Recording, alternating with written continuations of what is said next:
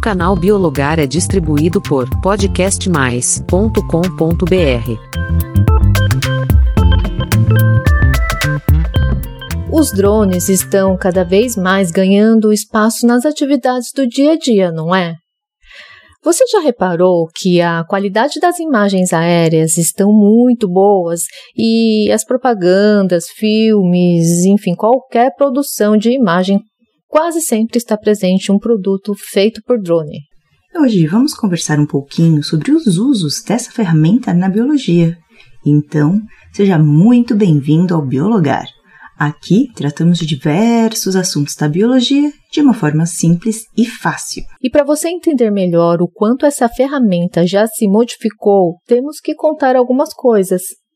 Por exemplo, você sabia que já foi preciso 77 pessoas para pilotar apenas um drone? Ou mesmo que existem drones movidos a gasolina. Você sabia? Pois é. Na verdade, os drones, formalmente chamados de veículo aéreo não tripulado, na sigla VANT, foram criados desde o início do século passado, durante a Primeira Guerra Mundial. Aham, uhum, eram ferramentas militares criadas para servirem de alvo para treinos ou para lançarem bombas. Já durante a Segunda Guerra Mundial e a Guerra Fria, os drones passaram a serem utilizados para reconhecimento de área com câmeras acopladas e coletas de informações, surgindo assim outras necessidades com relação à capacidade de voo, tamanho, equipamentos acoplados como armas, câmeras, microfones, alto-falantes, porta-objetos, ou seja, capacidade de carga, estabilização e assim por diante. A partir do século XXI, os drones passaram a ser usados para fins civis e comerciais. Ah, só lembrando, isso é apenas uma pincelada da história dos drones. Quem se interessou, vale a pena aprofundar no assunto, pois é um mercado com potencial enorme de utilização. Agora, vamos falar no uso deles na biologia. A começar pela própria possibilidade de inspecionamento aéreo, seja de estruturas de construções, árvores, montanhas, para verificar a presença ou ausência de animais, o comportamento, presença de tipos de vegetação, além, é claro, de todo o detalhamento em ortofotos e agilidade para caracterizar a topografia, que é a característica da superfície do local, altura, depressões, morros. Tudo isso devido a câmeras de alta resolução, GPS e aparelhos infravermelhos, aumentando o nível de sensibilidade dos sensores. Para você ter uma ideia, atualmente, os maiores investimentos conhecidos para a evolução dos drones são de origem da agroindústria, sabia? E sim, além de monitorar a produção, os drones estão sendo utilizados para pulverização. Fora isso, o mais impressionante é que existem drones com infravermelho, cujo nível de sensibilidade é tão avançado que podem detectar presença de fungos, seja no solo ou na produção. Agora a pergunta é: como, né? Como que eles conseguem isso?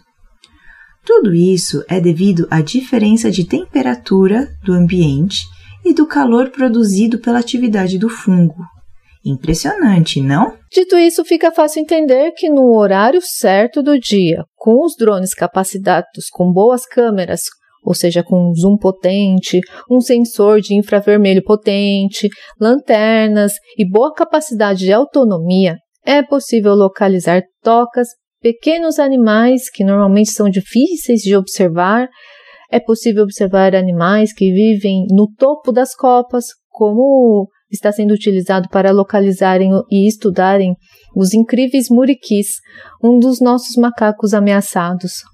Eu mesma já vi ao vivo um pesquisador localizar à noite uma toca de um tatu e quando o animal saiu, ainda deixou o rastro das pegadas por um tempo devido ao calor do seu corpo. Mas calma, que ainda existem limitantes.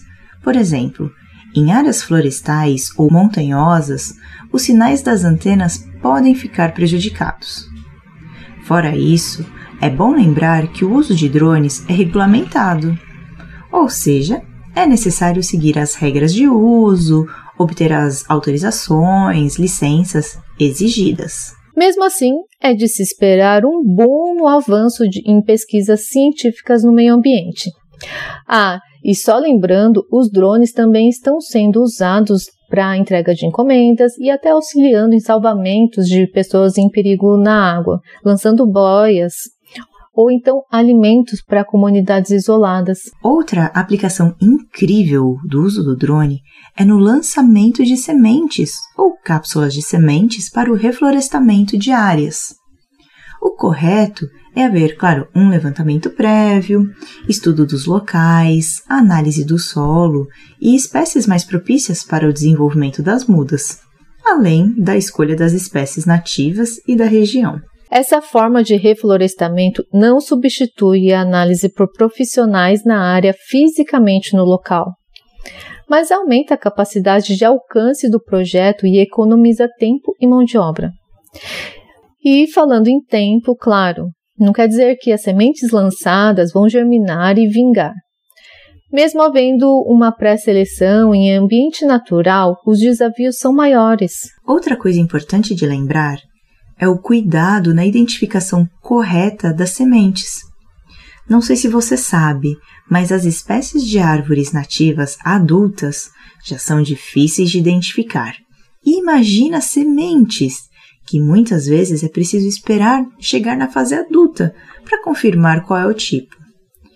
E estamos falando aqui de anos, pois a maior parte das árvores nativas demoram anos para atingirem 10 centímetros que seja de diâmetro do tronco. Fora isso, podemos também supor que para os lançamentos de sementes foram levantados dados como áreas do plano diretor da cidade e zoneamento ecológico econômico, para não serem lançadas em zonas que no futuro pode haver desmatamento, né? Fora que também é importante que o processo de aquisição de sementes tenha sido monitorado para que as sementes tenham origem de produtores legalizados e responsáveis para realizar um manejo adequado nas matrizes sem prejudicar o ecossistema de lá. E você, conhece outras aplicações para o uso do drone na biologia? Sabia da existência de legislação específica para o drone? Conte para nós através da plataforma do Podcast Mais e nos siga no perfil biologaroficial no Instagram. Até a próxima!